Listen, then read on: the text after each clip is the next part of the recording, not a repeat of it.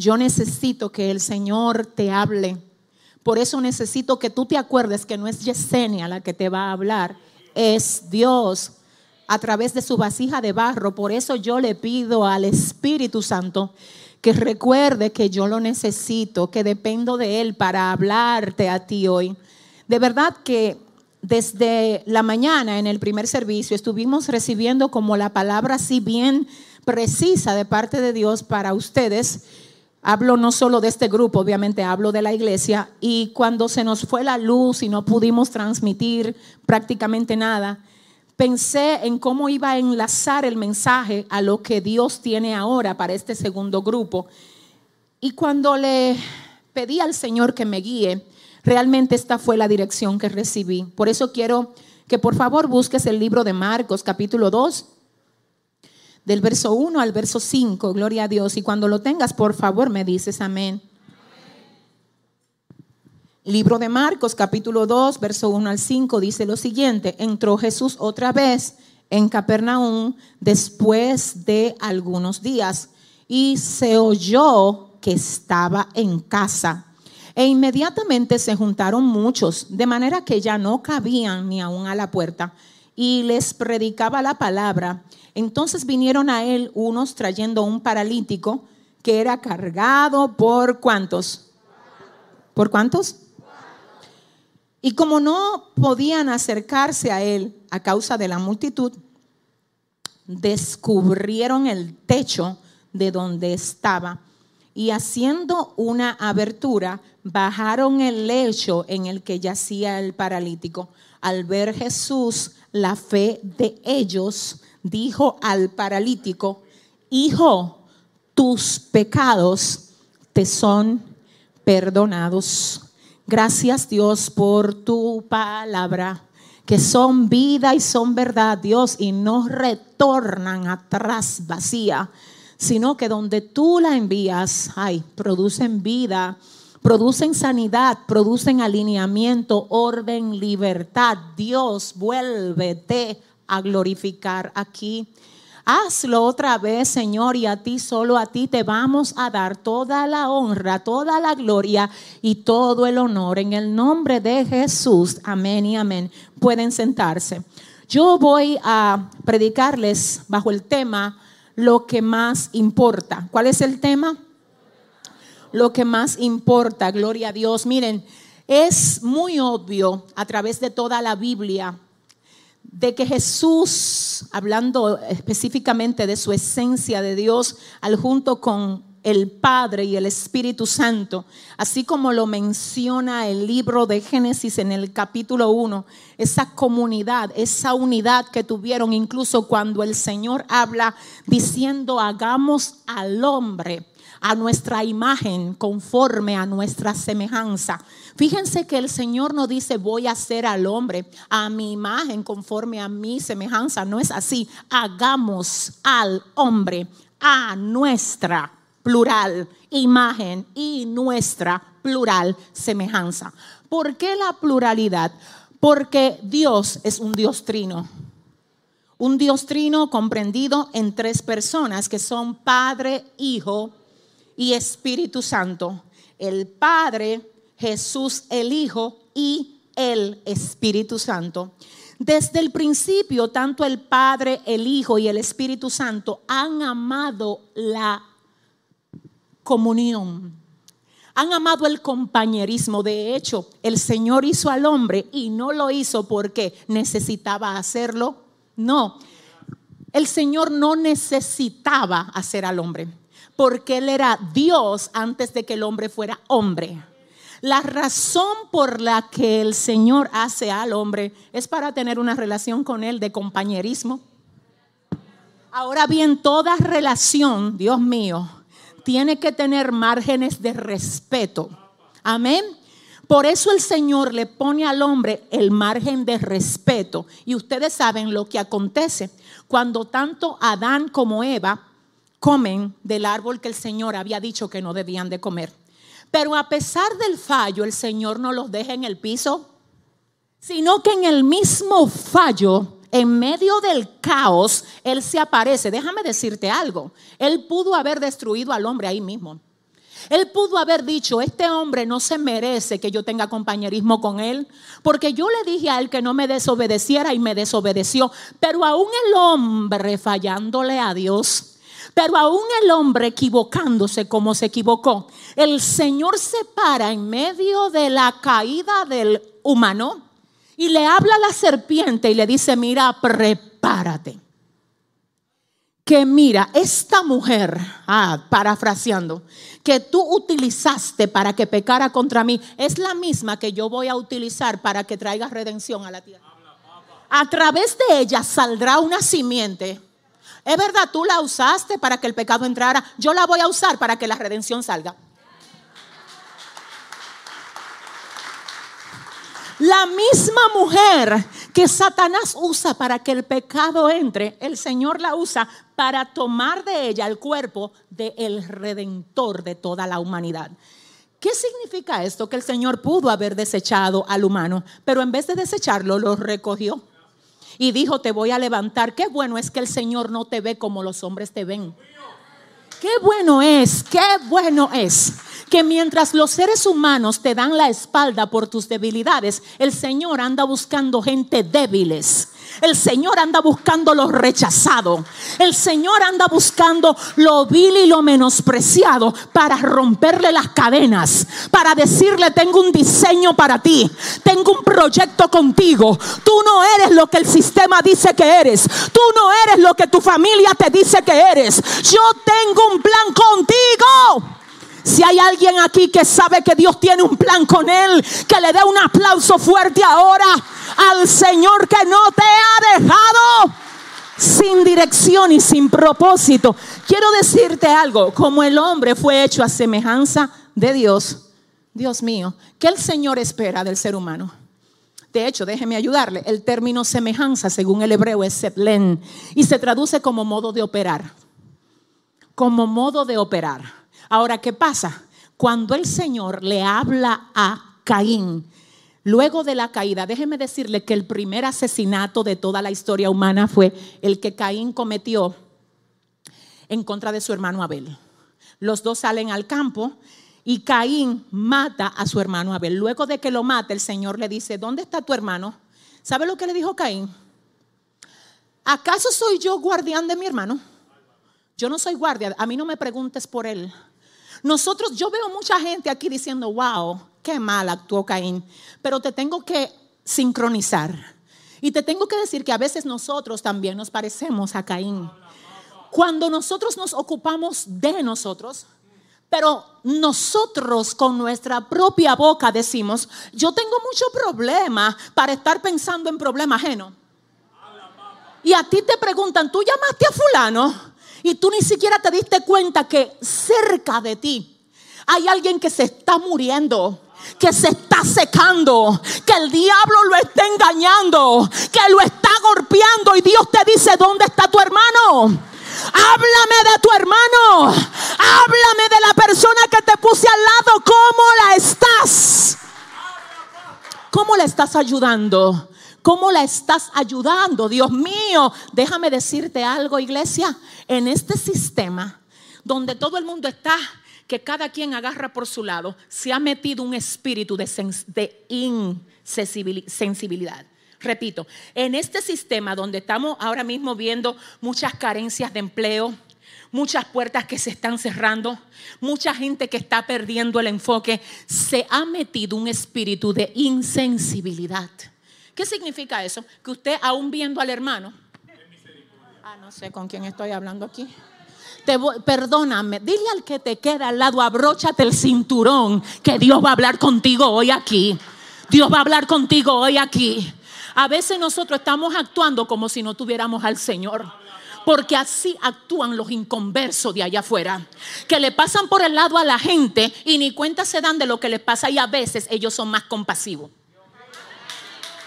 Porque nosotros a veces nos volvemos tan egoístas pensando en lo que a mí no me dan, en lo que no me dijeron, en lo que yo no recibí. Dice el Señor, es que quiero que te acuerdes que lo que tú quieres recibir no es pidiéndolo, es dándolo como lo vas a recibir. Porque todo lo que el hombre sembrare, eso también el hombre va a cegar. Si hay alguien aquí que lo cree, que le dé un aplauso. Ay, Dios mío. Ay, Dios mío. Hay algo que se va a romper aquí esa frialdad, esa dureza, eso que no te deja ver que hay gente alrededor tuyo que te necesitan, se tiene que partir, se tiene que quebrar, se tiene que deshacer, algo se tiene que romper aquí hoy. Escúchame iglesia, escúchame iglesia. El tema de este mensaje es, ¿cuál es el tema? Lo que más importa. Uy, ¿y qué es lo que más importa, pastora? Ah, déjame ayudarte. Lo que más importa no es el carro que tú manejas, no es la casa que tú tienes, no es tu apellido, no es tu reputación, no es el dinero del banco. No, mi amor, no es. Lo que más importa no son tus méritos personales. Lo que más importa es a cuántos. Ay, a cuántos, a cuántos ¿A cuántos? ¿A cuántos? ¿A cuántos? ¿A cuántos? ¿A cuántos? ¿A cuántos tú pudiste levantar cuando se cayeron? ¿A cuántos tú pudiste ayudar cuando se debilitaron? ¿Con cuántos te pudiste identificar cuando te necesitaron? Lo que más importa, diga conmigo lo que más importa, es la gente. Y usted me va a decir, wow, pero pastora, usted quiere que yo crea que es más importante la gente que está alrededor mío que lo que yo tengo y que lo que yo soy. Bueno, mira lo que pasa. Cuando esto tú no eres capaz de entenderlo, es porque te falta tener el carácter de Cristo. Porque Cristo eso era lo que hacía. Cristo se movía ah, para bendecir la gente. Donde quiera que él llegaba, Dios mío, la gente no quedaba igual. Dios mío, enséñame un lugar, Dios, por donde Cristo pasaba. Y yo te voy a enseñar uno que no quedaba igual luego del pasar por ahí. Tú sabes lo que está pasando hoy, que tú llegas a los lugares y tú llegas a mirar lo que está mal y a sentirte víctima del sistema. Y el Señor te mandó ahí para que tú sanes el lugar y para que tú brilles en esa oscuridad. Pero no, espérate. Que entonces lo que el enemigo te está diciendo es, sal de ahí, vete de ahí, ajá. Y si entonces sacamos la lámpara de la oscuridad, ¿quién va a alumbrar? ¿Quién es que va a alumbrar? Yo quiero que tú le digas a tu hermano ahora, yo soy una lámpara, dile. Dile a tu vecino, el Señor cuenta conmigo, yo soy una lámpara, una lámpara. En tu casa, una lámpara. Ah.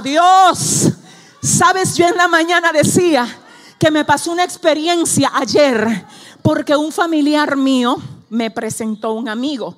Cuando yo saludo al amigo, él me saluda con mucho respeto y muy chévere, muy educado el muchacho. Y al final, cuando se va, yo le dije, mira, quiero invitarte a la iglesia. Tenemos tres servicios, uno a las nueve, otro a las once y otro a las dos yo quiero que tú vayas, ¿tú crees que tú puedes ir? Él me dijo, pero claro. Y yo le dije, wow, sería un éxito. ¿Sabe lo que me dijo? Yo no sabía que ustedes tenían una iglesia por aquí, porque a mí no me lo había dicho, señalando al familiar mío. Cuando el familiar mío oyó eso, hizo así. Yo sé que mucha gente dirá, wow, Dios mío, ¿cómo el familiar no se lo había dicho? Yo lo que me pregunto es, si a mí se me ocurre llegar a donde tú vives, Ajá. Y beberme un café con tu familia, la tuya. Si yo le digo vayan a la iglesia, ¿tú crees que la respuesta de ellos? Habla, papá. Adiós. Si le va a dar un aplauso, si le va a dar un aplauso, ¿a cuánta gente de tu familia tú lo has invitado a que lleguen aquí? La iglesia es el taller del maestro. La iglesia es donde la gente enferma viene para que el Señor la sane. La iglesia no está convocando gente perfecta, está llamando a los imperfectos para que el perfecto que vive aquí los repare, los ayude, los liberte. Si usted va a aplaudir, apláudale bien al Señor. Entonces, ¿qué quiero decir con esto? Dios mío, espérate. ¿Cuándo fue la última vez que tú invitaste a un familiar tuyo para que viniera? Yo sé que hay gente que lo hacen. Te aplaudo desde aquí. Ahora sé también que hay gente que han perdido el sentido de esto y familia de ellos perdiéndose y ellos no lo invitan a la iglesia. Pastora, me van a decir que no, aunque te digan que no, golpea. Golpea, golpea. Eso es como una pared que se va a caer en algún momento. No dejes de golpear, golpea. Diga conmigo, lo más importante es la gente. Por eso invita a tus vecinos, invita a tus compañeros de la práctica del deporte que tú practicas. Invita a la gente que va contigo a la universidad. Pero ¿por qué que tú no invitas a la gente que te encuentra en el metro? Invítalo, aunque sea que entre al canal de YouTube a ver vida, a ver palabra. Háblale de Dios, apréndete un versículo para que se lo digas. Dios mío, tú eres, tú eres aquel y aquella que Dios tiene en esta generación para llevar esperanza a los cautivos para, Dios mío, hablarle a los que han perdido el criterio de vida y decirles, hay esperanza para ti, pero te has dejado tapar la boca del enemigo. Ay, pero el enemigo te ha querido tapar la boca. ¿Y por qué que te quiere tapar la boca? Porque cada vez que tú hablas palabra de Dios, vida sale de ti. Vida sale de ti. Yo quiero que tú le digas ahora a tu hermano, recibe vida. Dile, recibe. Diga conmigo, lo más importante es la gente. Por la gente fue que Jesús vino. Oiga, porque Él no vino ni que por los camellos, ni por el oro, ni por el petróleo. La gente. ¿Por quién fue que vino? Fue por la gente. ¿Sabe el idioma de alguno? A mí no me importa la gente. Si a usted no le importa la gente, usted tiene nada de Jesucristo porque a él sí le importaba la gente. De hecho, porque a él le importa a la gente que tú estás aquí. Y fíjate que él no solo le importa a la gente que son buenos, porque si solamente hubiese, ah, si solamente Dios hubiese propuesto en su plan salvar a los buenos, ni usted ni yo hubiésemos estado aquí. Entonces, si usted tiene el ADN de Cristo, muy lindo decir aquí, yo tengo el ADN de Cristo. Ajá. Mm.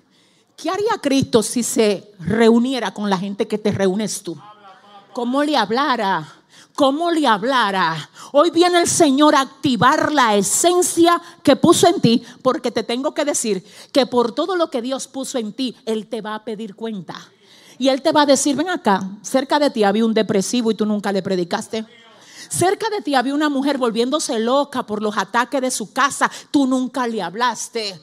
Se te olvidó que aún lo que yo te permití pasar en la vida fue para que no es que yo tengo, yo vengo de una familia de padre divorciado. Recicla eso y conviértelo en una lección que le dé vida a otros que hayan pasado por lo mismo. Ay, es que yo a mí me violaron, pues voy a reciclar eso, diablo. El tiempo no lo puedo retroceder hacia atrás pero puedo coger la experiencia. Voy a coger la experiencia, porque es que yo no lo viví de balde. Y lo que fue mi golpe de ayer será mi testimonio de hoy. Y si alguien aquí lo cree, si alguien lo cree, que le dé un aplauso fuerte. Oh my God. Siento al Espíritu Santo sobre mí. Por eso es que tú no te puedes avergonzar de contar tu historia. Porque tú sabes lo que pasa, algunas historias intimidan. Déjame ver si alguien me entiende. Es difícil testificar que a ti, por ejemplo, te tocó tener un mal padre cuando tú oyes un testimonio de alguien que dice, mi papá era mi ejemplo. Mi papá era mi héroe. Ahí mismo te dice el diablo, no hable de tu papá aquí, que tú vas a pasar vergüenza. El problema es que esa persona que tuvo un papá héroe se identifica con un grupo con el grupo de... Yo no sé si alguien me entiende. Pero si solamente hablamos del papá héroe, toda la gente que ha tenido un papá ogro no tiene con quién identificarse. Entonces mira lo que hace Dios. Dios no va a dejar que ninguno de los golpes que tú has recibido en tu vida sean en vano fueron heridas en un tiempo, ahora son cicatrices que me van a ayudar a ir al campamento de los heridos, a decirle, mira mi marca, que así como el Señor me sanó a mí, te puede libertar a ti. Y si alguien aquí lo cree, que le dé un aplauso fuerte al Señor. Diga conmigo la gente, la gente. Ahora bien, en el libro de Marcos capítulo 2, verso 1 al 5 dice, entró Jesús otra vez en Capernaum después de algunos días. Wow. Y se oyó que estaba en casa e inmediatamente se juntaron muchos, de manera que ya no cabían ni aún a la puerta. ¿Qué era lo que estaba pasando aquí?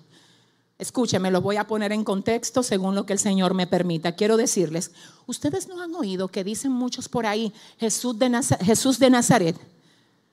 Es así, ¿verdad? Eso es uno de los nombres. Jesús de Nazaret. Pero también hemos oído que Jesús nació en Belén. Entonces algunas personas se confunden y dicen, ¿cómo así?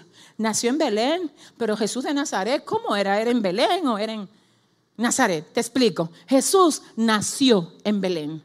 Pero después que nace, sus padres se lo llevan y él se crió en Nazaret. Nació en Belén, se crió en Nazaret.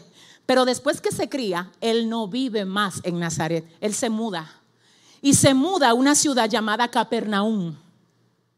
Y yo quiero que tú escuches lo que dice el libro de Mateo. El libro de Mateo acerca de la mudanza de Jesús a Capernaum. Dice, y dejando Nazaret, vino y habitó en Capernaum. ¿Dónde fue que habitó? En Capernaum, ciudad marítima en la región de Zabulón y de Neftalí, para que se cumpliese lo dicho por el profeta Isaías cuando dijo, tierra de Zabulón y tierra de Neftalí, camino del mar al otro lado del Jordán, Galilea de los gentiles, el pueblo asentado en tinieblas vio gran luz y a los asentados en región de sombra de muerte, luz les resplandeció. Se mudó donde había sombra de muerte. Alguien aquí tiene que oírme. Es que escucha lo que es que dice Isaías en el capítulo 9. Dice, nació en Belén, perfecto. Se crió en Nazaret, bien. Ahora múdate para Capernaum. ¿Qué era lo que había? Muerte. ¿Qué era lo que había? Y necesidad. ¿Y para dónde fue que él se mudó? Él dijo, espérate, yo vine a sanar aquí. Déjame yo ponerme en la sede de la enfermedad para que sepan que desde ahí yo voy a brillar con mi luz. Dios, te tengo que decir algo. Escucha esto, iglesia. Escucha palabra de Dios. Hay momentos donde tú te pones a pedirle al Señor que te saque de un lugar determinado. Pero el Señor te llevó a ese lugar con una acción determinada. Entonces lo que pasa es que tú quieres que te saquen antes de tu cumplir. Antes de tu cumplir la misión para la que Él te llevó. Y quien tiene estancado tu salida de ahí eres tú. ¿Cómo así, pastora? Porque hasta que tú no dejes ahí lo que Dios quiso que tú suelte ahí. Ay, pero yo no sé con quién. Si usted entendió eso, si usted entendió eso, ahora tenemos a Jesús que llega a Capernaum y busca una casa allí. Para la gente que creen que Jesús no tenía casa, señores, él sí tenía. Él vivía en un sitio. ¿Y dónde era que vivía? ¿Cómo se llamaba la ciudad? Capernaum. Ahora, ¿qué pasa? Él no paraba ahí. ¿Y dónde estaba Jesús todo el tiempo? Jesús no era un vago de que aquí iban a tocar, ay, viendo a Netflix. No, señores. Ay, viendo la serie de qué sé yo, que no, dile al que te queda al lado, suelta eso y vete a predicar a las calles. Ponte a dar llama, vida, vete a hacer lo que Dios quiere que tú hagas. Hay gente que se pasan 10 horas fácil dándole, señores, cuando se paran de la silla, la silla está caliente. No es relajando que estoy, es de verdad. Es de verdad y es que Dios dice para es que yo no te di talento a ti para que te frise como un zombie frente a una televisión. Es que quiero usarte, es que quiero usarte, es que quiero que te levantes, iglesia. Es que hay gente allá afuera que necesitan lo que Dios te ha puesto a ti. Dile al que te queda al lado, despiértate, dile, despiértate. Y entiende que lo más importante es la gente. Se mudó a Capernaum. Se mudó y ahora oiga, entró Jesús otra vez en Capernaum después de algunos días y se oyó que estaba en casa. ¿Qué fue lo que se oyó? ¿En cuál casa estaba él?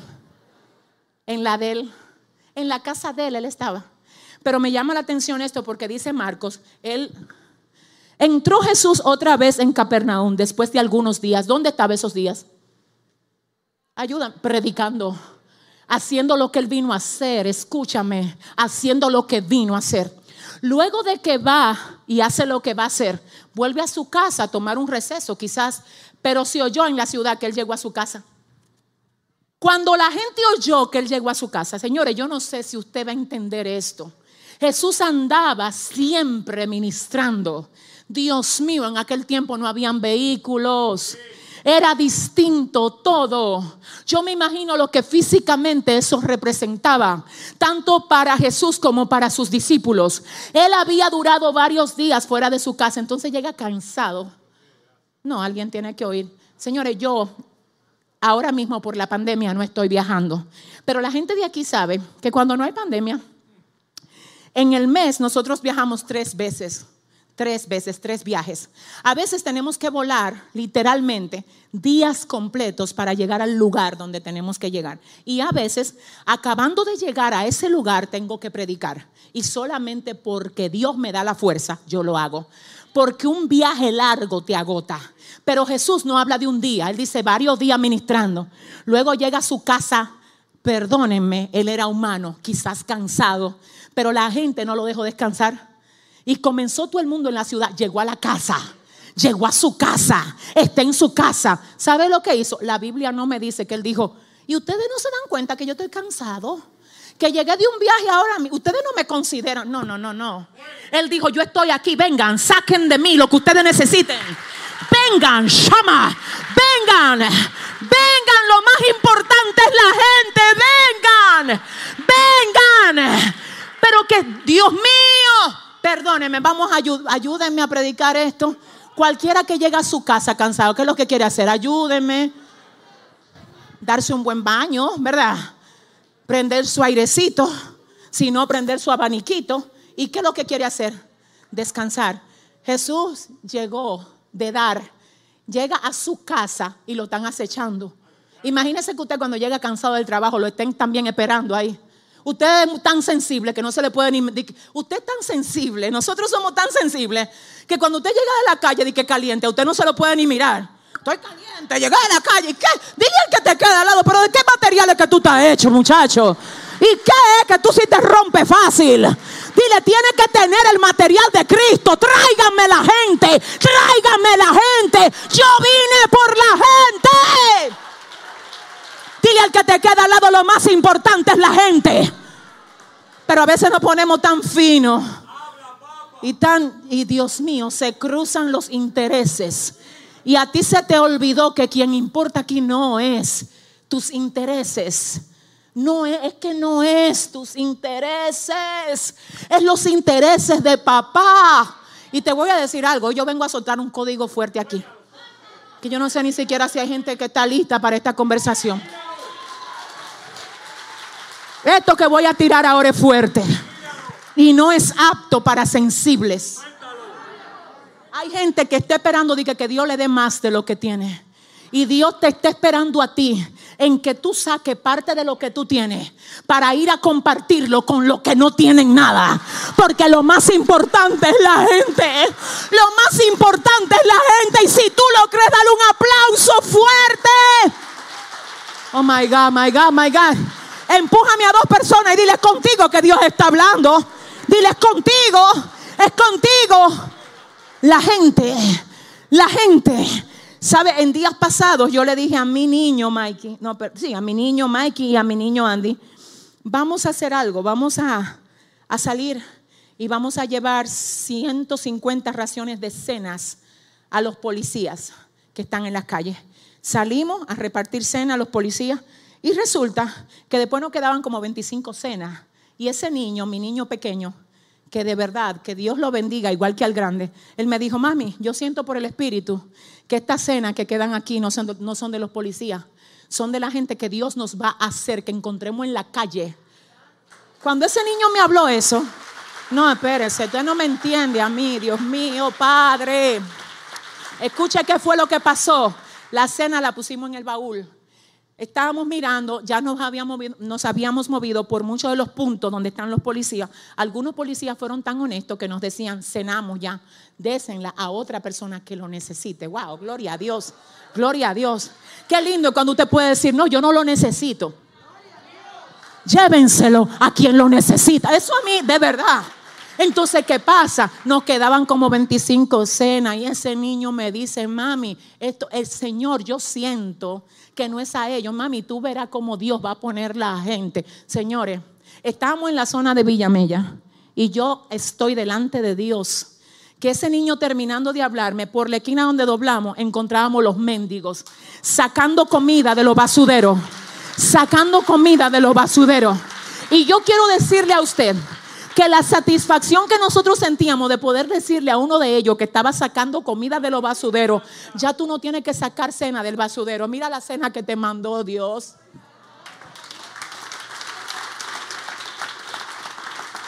Escuche algo. Es muy lindo que tú tengas tu cena caliente en tu casa. Es muy lindo que tú tengas tu carro, que tú tengas tu ropa linda. Esas son bendiciones de Dios, disfrútala. Pero por favor, no seas egoísta y piensa en la gente. Tú nada más, mira, yo le decía al público, a la iglesia en la mañana de hoy, Dios mío, estoy segura que si a ti te pregunta ahora mismo el Señor, ¿qué tú quieres que yo haga por ti? El 95% de la gente va a pedir algo que tenga que ver con ellos. Jesús no pedía así. De hecho, la Biblia dice que en una ocasión él ayunó ah, por 40 días y 40 noches. Y que luego de que sintió hambre, Satanás viene y le dice, pero si tú eres hijo de Dios, manda que esas piedras se conviertan en pan. Señores, y él no convirtió la piedra en pan. Para él, él no lo hizo. My God. Pero él sí multiplicó cinco panes y dos peces para toda la multitud que tenía hambre. Espérense, pero él no usó su poder para satisfacer su hambre, pero lo usó para satisfacer el hambre de la gente. Y si alguien va a aplaudir, ay, Espíritu Santo. ¿Tú sabes por qué que tú no sientes que tú, tú sabes por qué que tú no que tú puedes bendecir a otros? Porque generalmente tú estás mirando a quien está por encima de ti. Tú a veces comparas tu condición con quien ya Dios procesó y tienen otros niveles. Pero déjame ponerte en contexto. La manera como Dios quiere que tú veas esto no es mirando a los que están por encima. Es mirando a los que están donde estabas tú hace otro tiempo. No, es que yo no sé, Dios. Si usted le va a dar el aplauso, déselo bien. Escúcheme ahora. Dice aquí, entró Jesús otra vez. ¿Dónde entró? En Capernaum. ¿Qué había en Capernaum? Su casa. Estaba su casa. Esa era una ciudad de muerte y de destrucción. Ahora, ¿qué pasa? Y se oyó que estaba en casa. E inmediatamente se juntaron muchos. Y esa gente que están aquí, yo no sabía que iba a haber gente cuando yo llegara aquí dos gente en tu casa. Mm, la carota de que no le esperaba, yo no sé, a mí no me dijeron, No. Él llegó a su casa y entonces aquí dice, se juntaron muchos, ayúdeme, se juntaron. ¿Qué le dijo? ¿Qué ustedes hacen aquí? Yo estoy, miren, ustedes no saben que yo vengo de una misión, yo tengo que descansar. El cuerpo hay que descansar, esa frase de los evangélicos. El cuerpo hay que cuidarlo. El cuerpo es templo del Espíritu Santo. Sí, es templo del Espíritu Santo. Pero ¿por qué nos reclinamos más a dormir? A dormir porque templo del Espíritu Santo y no a ir donde el cautivo porque templo del Espíritu Santo. Si usted le va a dar el aplauso, si es templo del Espíritu Santo, tú estás lleno del Espíritu Santo. ¿Para qué que tú estás lleno del Espíritu Santo? Para andar llevando vida. Y mira aquel que no llegó y el otro, mira qué hora. Dile al que te queda al lado, mira, suéltame en banda y ponte a dar fruto. Fájate a llevar luz donde hay tiniebla ponte a dar fruto.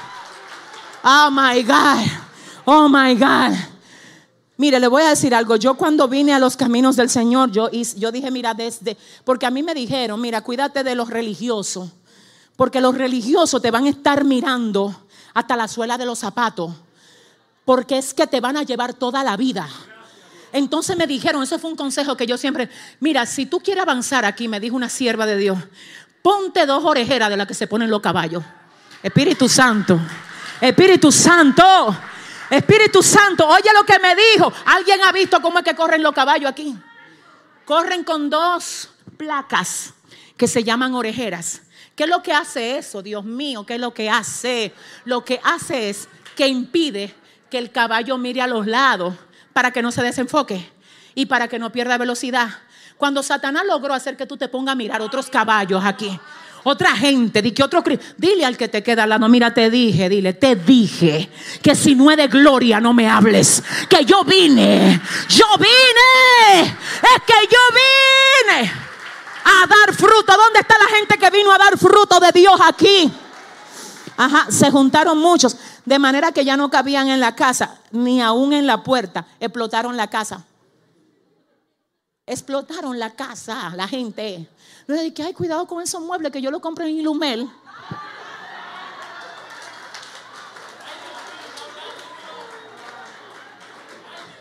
Dile al que te queda a la lado contigo que están hablando. Ay, eh, cuidado con esa alfombra. Si tú, tú te limpiaste los zapatos, quítate los zapatos que la pandemia. Espérate, escúchame, pero espérate. Ay, Dios mío, mira, yo no sé, pero yo estoy loca que se levante gente agresiva y violenta con el ADN de Cristo que diga yo, yo soy luz en medio de este tiempo y lo que más importa es, lo que más importa es, hay gente que usted no la puede ni llamar mucho, dice que usted lo molesta. Ay, no te cogen la llamada. No, nadie quiere adorar aquí. No te responde, te dejan en visto. Porque ellos son muy cotizados y con ellos, dile al que te queda al lado, mira, déjate, mira, échate para allá si tú estás muy cotizado. Yo ando buscando gente que tenga el ADN de Cristo, que me quiera levantar, que me quiera fortalecer, que me quiera aconsejar, que me quiera guiar. Yo quiero. Ay, Dios mío. Lo más importante es la gente, Dios. Déjame ver si el Señor. Ah, espérate, dile al que te queda al lado, agárrate, corre. Porque hay gente que dicen, sí, yo sé que lo más importante es la gente, pero en la cartera de, si le llamáramos clientes o gente a la que yo le abren la puerta, hay que tener una, un cierto perfil, porque si no, tú no encajas en la gente de ellos. Espérate, ¿a quién es que? Porque en mi vida yo, espera, déjame ver de dónde. Dile a tu vecino, pero ¿y qué es esto? Tú estás demasiado cotizado, déjame decir. Tú te le pasaste a Jesús. Porque Jesús comía con los fariseos. Él, pero espérate, que te le pasaste a Cristo fue que él se metía a la casa de saqueo, el cobrador de impuestos, el que había explotado a la, a la nación de Israel cobrándole más de lo que se suponía. Él dejaba que la que fue prostituta le ungiera los pies con perfume. Pero a ti no se te puede pegar nadie. Dile al que te queda al lado, mira, déjate de estarte cotizando tanto, dile. Y coge tu puesto de guerrero aquí. Yo no vine a hablar con gente fina, o yo quiero hablar con guerreros. Los finos que me disculpen por hoy. Hoy yo quiero hablar con guerreros que sepan que lo más importante es, lo más importante es Dame un segundo. Entonces ahí vienen algunos de que yo, yo, eh, la pastora que predique ahí, pero yo no estoy, yo no sé, porque lo que pasa es que uno da todo por la gente y la gente no agradece. Así dicen mucha gente. El problema tuyo es que tú te pusiste a hacerlo para que ellos te agradezcan. Y no fue eso lo que el Señor te dijo a ti. No, escúchame. El Señor te dijo a ti, todo lo que tú hagas por ellos, hazlo como si fuera por mí. Y todo lo que hagan, hacedlo de corazón como para el Señor y no para los hombres. ¿Tú sabes por qué que yo tengo que ayudar a la gente? Porque fue que Cristo me dijo que lo haga. ¿Tú sabes por qué que yo tengo que desprenderme para ellos, para ellos? Porque que yo, ¿tú sabes lo que, que yo pienso? En lo que dice el libro de Mateo, cuando dice que Jesús, hablando de los presos, dice, estuve preso y no viniste a verme. Estuve enfermo, tú no te acercaste a verme tampoco. Y alguien le dice, ¿y cuándo fue? ¿En qué momento fue que tú tuviste preso y tuviste enfermo? Lo que pasa es que cuando tú, ah, es que cuando tú, aleluya, tenías la oportunidad de ir a ayudar a alguien, era yo poniéndote delante esa necesidad para que tú demostraras a través de ayudarlos a ellos cuánto tú me amas a mí. Si le vas a dar el aplauso, dáselo bien. Ay, ay, ay. Dile al que te queda al lado, te dije que no te cotices tanto. Ah, ah, ay Dios, tenemos una situación aquí y, es la siguiente. Escúchame iglesia, que ya casi me voy. De manera que ya no cabían ni aún a la puerta. Imagínese la cortina blanca de su casa. No, que usted no me quiere ayudar. Yo quiero que es que quiero ponerte en contexto. La pintura, el papel tapiz. ¿Tú te crees que la gente que estaba ahí en ese lugar eran gente fina? Di que no le ponga la mano, que el tapete. Eran gente de estas que van a los lugares y le hacen fuá. Que no se han lavado la mano en un mes. Ayúdeme. Si usted va a aplaudir, apláudale bien. ¿Eh? Y no cabían ni aún a la puerta. Dios. A mí me gusta, es que yo amo esto, señores. Y mire lo que, cómo es que él responde. Se le olvidó a Jesús la cortina que habían ahí. Los muebles, la alfombra. Y oiga lo que hizo. La casa tepe tepe y él acabando de llegar cansado. Dice Marcos, y les predicaba la palabra. Oiga, ¿cómo fue que dijo? Wow, qué oportunidad ahora tengo yo. Qué bueno que vinieron a mi casa. ¿Tú sabes algo? El que se acerca a ti para buscar ayuda en ti, está viendo en ti algo que no está viendo en otro.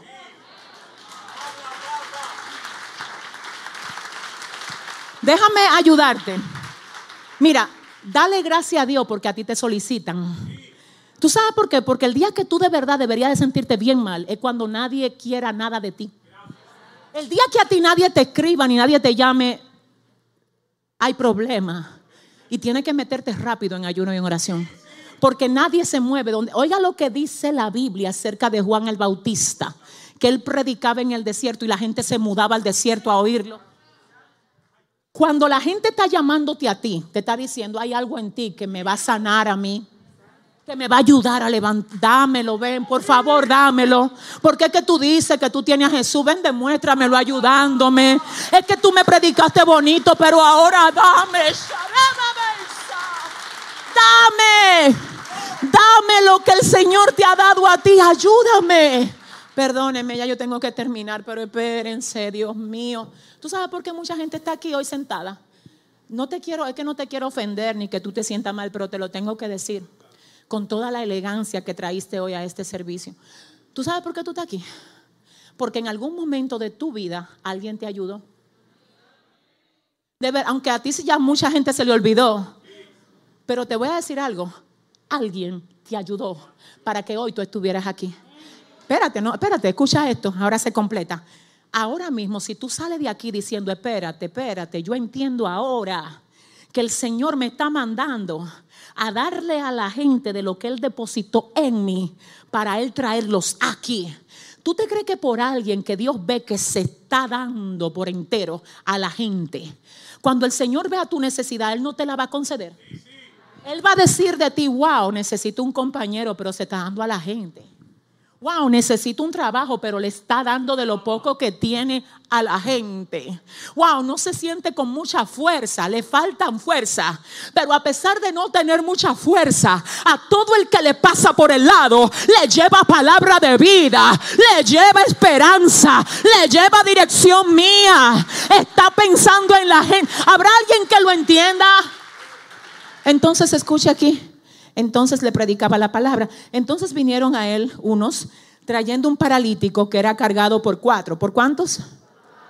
Aquí hay muchas connotaciones. Yo quiero solamente sacar una y es la siguiente. Y como no podían, no podían acercarse a él a causa de la multitud, estaba seria la cosa. No podían acercarse a causa de la multitud. O sea que, imagínense, ustedes no se han sentido, no sé si a usted le ha pasado, estar en, una, en un pelotón de gente. Si usted sufre de claustrofobia, usted siente como que usted se asfixia. Hay gente que se pone malo, de que aquí hay que sacarlo. ¿No le ha pasado? Dígame. En medio de mucha gente, porque usted siente como ahí se ve que Jesús estaba en medio de mucha aglomeración. Pero ¿qué pasa? Él no se está quejando. Tengo calor, échense. No, no, no, vengan a mí, vengan. Los que están trabajados y cargados, vengan. El que viene a mí, yo no le echo fuera, dice el libro de Juan, capítulo 6. Entonces dice que estos paralíticos, este paralítico, perdón, cargado por cuatro. ¿Por cuántos? ¿Por cuántos?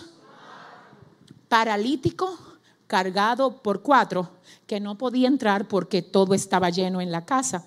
Como no podían acercarse a él a causa de la multitud, rompieron el techo de la casa. Ay, ay, ay, dile al que te queda al lado, ay, ay, ay. No, es que usted no, no me entiende.